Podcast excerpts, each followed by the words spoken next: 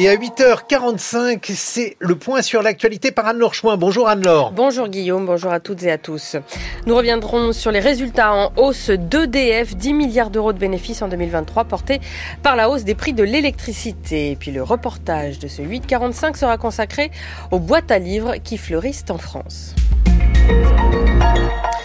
S'y attendait, les résultats annuels d'EDF en 2023 sont de retour au vert, 10 milliards d'euros de bénéfices, des résultats exceptionnels selon l'énergéticien qui présentait donc ces résultats il y a quelques minutes. Le chiffre d'affaires total d'EDF s'élève à 139,7 milliards d'euros, porté principalement par la hausse des prix de l'énergie. Les précisions de Delphine Simon.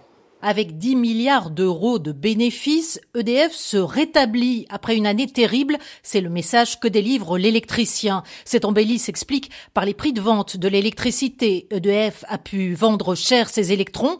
Il en a aussi produit plus car les difficultés du parc nucléaire qui l'ont obligé à mettre à l'arrêt la moitié de ses réacteurs sont en train de se résoudre. De quoi battre en début d'année un record d'exportation avec 43 réacteurs sur 56 en service, des profits qui permettent à EDF de se désendetter à hauteur de 10 milliards d'euros, une priorité pour l'électricien qui fait face à d'énormes besoins d'investissement dans le nouveau nucléaire notamment. EDF gagne de nouveaux clients dans les principaux pays, France, Italie, Belgique et Grande-Bretagne. Il accélère dans les renouvelables, mais le chemin est long. Cette année, l'électricien espère produire 345 TWh d'électricité. C'est nettement moins qu'il y a trois ans, mais c'est sans compter ce que pourrait produire le futur EPR de Flamanville qui pourrait atteindre sa pleine capacité en fin d'année.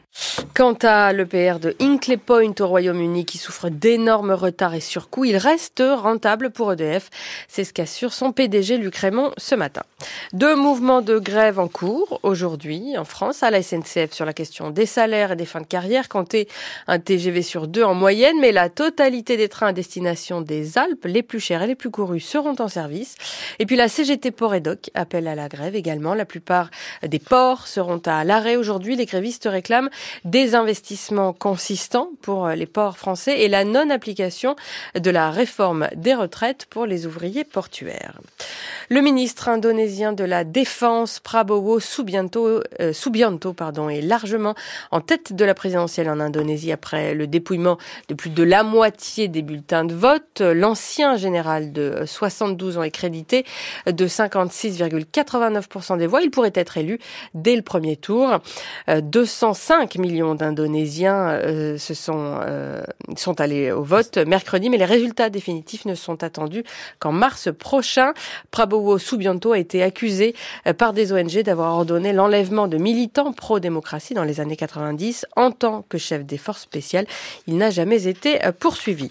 Et puis le président ukrainien est à Paris aujourd'hui après un passage par Berlin pour négocier un accord bilatéral de soutien alors que les troupes ukrainiennes et russes se livrent à des combats acharnés à Avdiivka, dans l'est de l'Ukraine.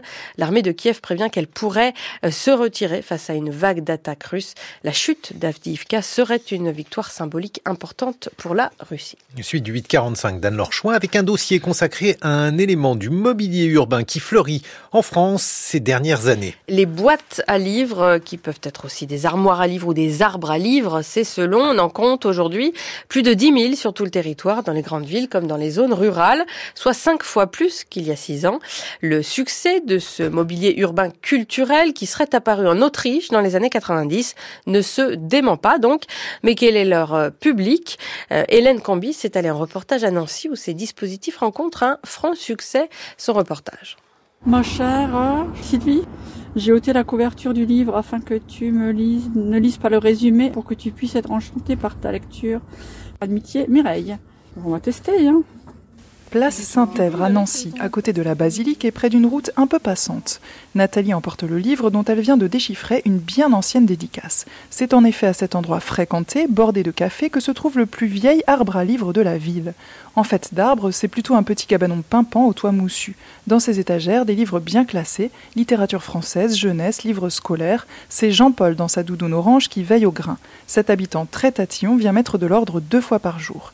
Les riverains s'y retrouvent bien, comme Francis, un magistrat, il passe fréquemment par là, et aujourd'hui il a fait une bonne moisson. La pesanteur et la grâce, c'est euh, sous bénéfice d'inventaire, un livre dont j'ai jamais entendu parler de Marguerite Yourcenar. C'est très divers ce qu'on trouve ici. C'est vrai que dans les boîtes à livres... Au-delà de ces rencontres furtives, difficile de cerner le public des arbres à livres. Mais un sociologue, Claude Poisneau, a mené une enquête publiée en janvier dernier. La tranche d'âge qui est bien couverte, c'est les, les 35-65. Euh, Avant cet âge-là, soit les jeunes sont pas assez sur deux, soit ils n'ont pas encore suffisamment accumulé pour rentrer dans une logique de partage. Et euh, plus de femmes, hein, indéniablement, euh, les femmes sont plus dans une logique de partage.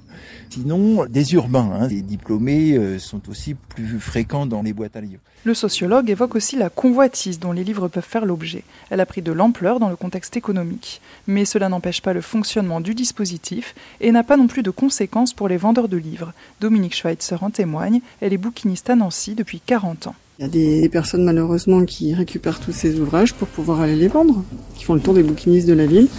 Il y a une misère en France. Et je me vois pas non plus dire ah bah non, euh, c'est pas. Voilà, on reste dans le circuit du livre. L'essentiel c'est qu'il soit pas jeté. D'ailleurs, les arbres à livres sont bien souvent gérés par les associations ou MJC, l'idée restant de créer du lien social. En 2018, l'association La Passerelle a ainsi garni de livres une ancienne cabine téléphonique sur un axe près d'un pont qui relie deux quartiers de la ville.